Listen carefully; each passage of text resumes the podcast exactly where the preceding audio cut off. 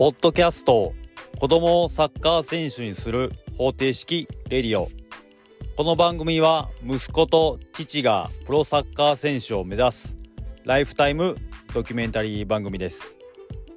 えー、おはようございます。えー、サッカー大好き息子を持つ父である親父です。えっ、ー、と本日は7月の15日朝の7時です。えっ、ー、と、例のごとく今日は仕事なので仕事前にあの車の車内で収録しています。ということで、えっ、ー、と、うちの小児の次男坊が、えっ、ー、と、インフルエンザにかかって、で、その後、僕も移ってで前回の収録の時はちょっとまだあの、声が完全に戻ってないような感じだったんですけどももう1週間感染してから1週間以上経って10日ぐらい経ったんですかねまあなので、まあ、体もまあ声も完全に戻った感じででまあ次男坊もあの、この1週間は楽しくサッカーに行ってましたね。で、今日土曜日。で、まあ、ちょっと天候が悪いんですけども、まあ、多分雨は降らないような感じで、で、この土日は、えっ、ー、と、次男坊は久しぶりにクラブチームで試合ってことで、まあ、あのー、トレーニングマッチなんですけども、えっ、ー、と今、大阪に住んでまして、えー、対戦相手が愛知県と滋賀から遠征で来てくれるみたいなんで、まあ多分同じチームで今日明日向こうは合宿みたいな遠征みたいな形で来ると思うんで、で、えー、迎える形で、え、ー、と、2日間、え、ー、と、試合活動一緒に練習したり、で、試合したりになると思うんですけども、結構あの次男坊も、まあ長男も、次男坊も同じクラブチーム長男辞めたんですけども同じクラブチームなんですけどもあのとにかくドリブルとかあの個人技術にこだわるチームなんですけども、まあ、そのそこの監督さんが、まあ、そういう方針を打ち出して独自でやってるというよりは、まあ、日本全国でそういう、まあ、組合というかなんかユニオンがあるみたいでまあそのなるべく魅力のある選手を世の中に輩出してまあそのとにかく見てて楽しい選手を作っていこうみたいなそういう考えのもとで、まあ、一緒に勉強してでそれを各自分たちの、あのクラブチームとかで落とし込むみたいな形なんでだ結構そうやってあの、遠いところから遠征来てくださるチームも同じようなタイプのドリブル系のチームなので結構そのチーム集まったあの試合見てるとどちらももうドリブルで剥がしながらそれなりにあのチームのカラーが出てたりして結構面白いんですよね。あのー、本当にパスで回してとか相手ディフェンダーの裏に、あのー、ポンとでっかいキック、ロングパントキックとか入れて、で、走らして点取るじゃなくて、とにかくドリブルでつなぐとか、ドリブルで剥がすっていうののやり合いなんで、結構、あのー、毎回そういう試合ある時は楽しみにしてるんですけども、まあ残念ながら今日は僕は仕事なんで、まああの、奥さんに今日はビデオを撮ってもらってで明日休みなので試合は見に行こうと思ってます。で結構まあ今次男坊は試合が少ないので土日の活動も、まあ、活動あっても練習のパターンが多いんですけども練習だともうあのー、練習するグラウンドまで送ってでまあ帰る時えっ、ー、と、終わるちょっと前に行って、ちょっと練習見て、お迎えするみたいなパターンが多いんですけども、まあ、試合ってなると、まあ、1日、あのー、試合観戦含めてグラウンドにいたりするんですけども、それがあの高学年になると本当毎週土日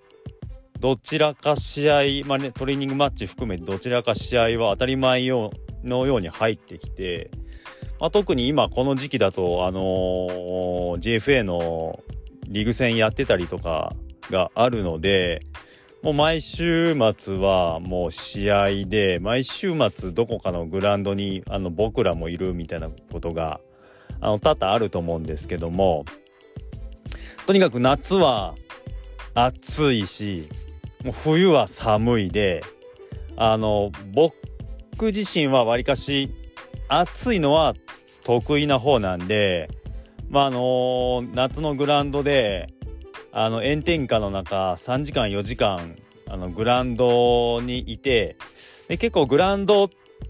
てあのどこも、まあ、建物がないのが当たり前なんで全然影がなくてずっとほんと火が差してるところで見てたりするんですよね。でも僕はあの汗かきながらでもそうやって暑い中じっとして見てるのは全然そんなに苦じゃないんですけど僕寒いのがとにかく苦手なんでもういくら着込んでももう1時間とかじっとしてるともう芯まで冷えて、なんか本当に、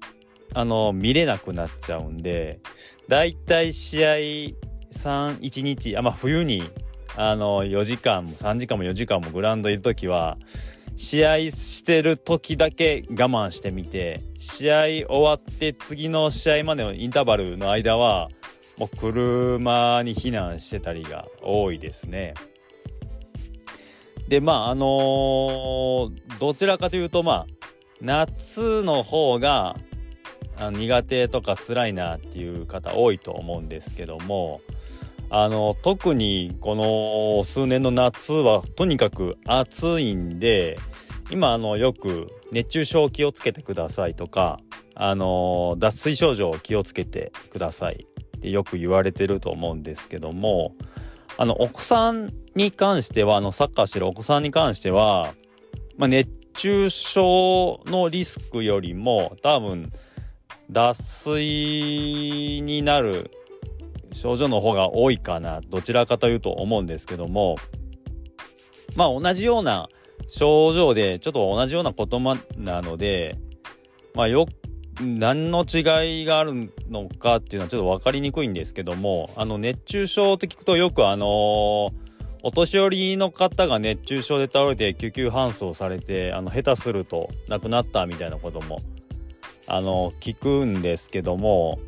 あのー、結局熱中症の場合はまあ暑いところにいて体に熱こもった時に結構奥さんとかだともうずっと冬春えー、っとずっとスポーツしてで夏を迎えるんで、まあ、そもそも体をずっと動かして汗をかくことに慣れてるんで、まあ、体体内の温度が熱くなった時に、まあ、自然とあの汗をかいて、まあ、体の表面温度を下げてあの体が熱こもるリスクを自然とあのリスクを下げる対処っていうその暑熱循環っていうのはできてるんででお子さんとかまあサッカーやってると多分あのすごい汗をかいて体の熱をこもるのはなるべくこうこもらないようにっていう体の作り暑熱循環はできてるんですけども結局汗をかいて、まあ、水分補給しないと次あのー、体内の水分下がっちゃってで、脱水症状になると思うんで、お子さんとか、まあ、ある程度大人でも、もう常日頃、あの、スポーツして汗かいてるような人は、まあ、そっちをある程度気にした方がいいと思うんですけど、まあ、普段からあの、汗かかない、あの、親の方だと、まあ、多分、ずっと夏でも、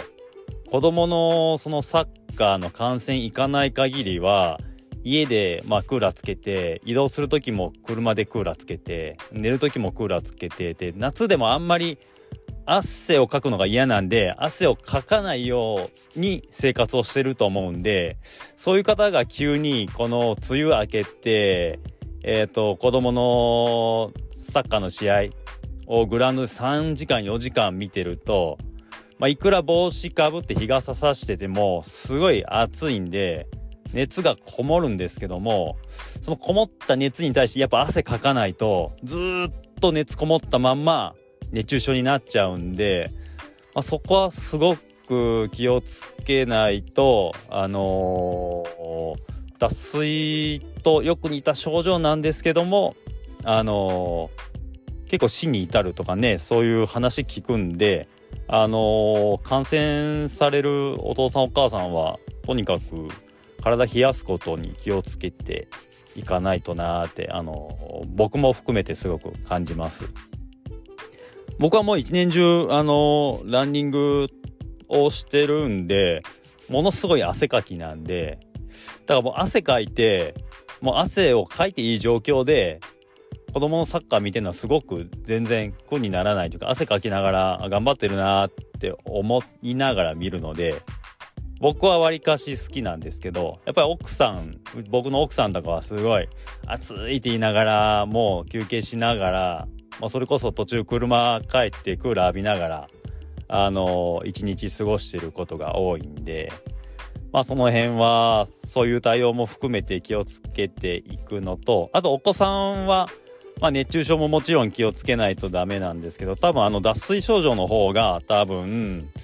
なりうる可能性が高いと思うので、まあ、水分補給をしっかりあのー水分をしっかり持たせてあげとくのが、あの、試合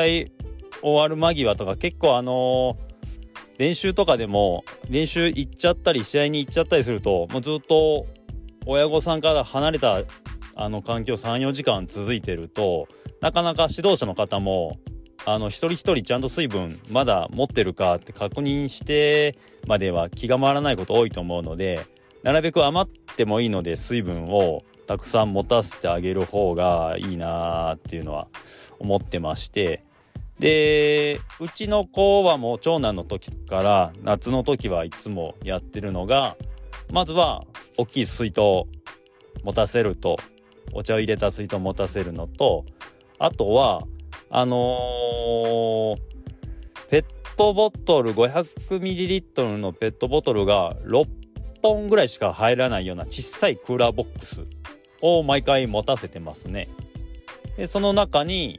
えっ、と、もうほとんど半分凍ったようなお茶と、あとは、まあ、凍って、そこそこ溶けた、えっ、と、アクエリアスみたいな、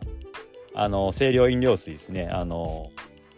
ミネラルが入ってるようなタイプのドリンクと、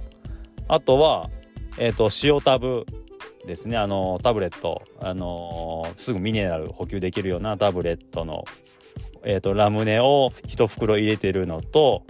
あとは、えーと、エネルギーとして、えーと、長男はあんまり好きじゃなかったんで言えなかったんですけどえっ、ー、とガッツガッツギアでしたっけね。あのー、稲妻イレブンのイラストが描かれたえっ、ー、とゼリー型の補給食のガッツギアっていう確か商品名だったと思うんですけどもあれが100円以下で結構 200ml ぐらいの容量入ってて1食あれ全部飲むとそこそこエネルギー取れるんでだいたいそれは常備してあの週末の試合だとか、まあ、練習も長いような練習時間の時はそれも絶対持たしてます。まあ、多少あの余ったりもあのドリンクが余ったりもするんですけど全部なくなって水分取れなかったってなるよりは取れなかったってなるよりはマシなんでちょっと多めに持たしてますね。なかなかそのこんなにも必要かなとか思ったりもするんですけどもまあやっぱりあの脱水症状とかで大変なことになるよりは、まあ、なるべくそういうリスク減らしていつでも補給に関しては常に余分に取れるぐらいに持たしてる方がいいなと思ってあの渡してます。僕はあのランニングが好きでマラソン好きでで100キロのマラソン出たりまああのトレイルランニングって山を走る、まあ、マラソンであの1日で山の中を110キロとか走るマラソンあの計30時間ぐらいずっと走りっぱなし寝ずにっていう大会も出たりするんですけどやっぱ夏にトレーニングあの1日で20キロとか30キロ走るようなトレーニングする時もあるんですけどまあ一回あまり水分持たずに走るとあの途中で結局あのタブレットも持たずに走ってたのでそしたら手先がしびれてきてあの脱水症状になったことあるんですけどもまあ大体頭ぼーっとしてで、塩分も足りてないんで、なかなかその、体を動かそうという回路も動かなくなるんで、なんか手先しびれてきて、ぼーっとしてきますんで、お子さんがそんな症状もししてたら、結構やばいかもしれないんで、まあちょっとあの、試合とかね、試合の合間、試合中は多分あの、アドレナリン出てるんで、まあ疲れながらもぶっ飛んでるとこあるんですけど、多分試合終わって次の試合に向かうまでのインターバルとかですごいそういう症状してると脱水症状近づいてるかもしれないんでそういう時はちょちゃんと声かけて水分あの取るようにさせてあげてほしいなと思います。あの夏は、まあ、とにかくサッカーするにもやっぱその体調づくりっていうか体調管理をしっかりしないと、まあ、大変なこともなりえますしまあ、その後のうちの子供でも今日明日ってあの2日連続で試合が続くので1日4時間ぐらいの活動目安になってるのでやっぱそれぐらいの長時間あの運動というか外にいるだけでももうかなり体力奪われるので、まあ、その辺のあのマネジメントは、まあ、ある程度中学生ぐらいになるとあの自分でもコントロールできるようにはなると思うんですけどもやっぱりあの小学校低学年中学年はなかなかあの本人も気づかないですし気づいた時にはもう結構大変な状況になってるようなこともあると思うので、まあ、なるべく大人のお父さんお母さんが体調管理をあのサポートしてあげてでまずはしっかりあの毎日睡眠時間これから夏休みになると結構寝る時間遅くなって起きる時間もあの遅いってあのなんか体調管理が整わなくなる日が続くかもしれないですけどもその辺はある程度お父さんお母さんもあのしっかり見てあげて夏をあのお父さんお父さんお父さんお母さんも含めてみんなであのしっかり乗り越えてあのサッカー楽しんでほしいなと思います。まあ、今日はちょっとあの体調管理についてお話しさせていただきました。えー、今日は以上となります。ご拝聴ありがとうございました。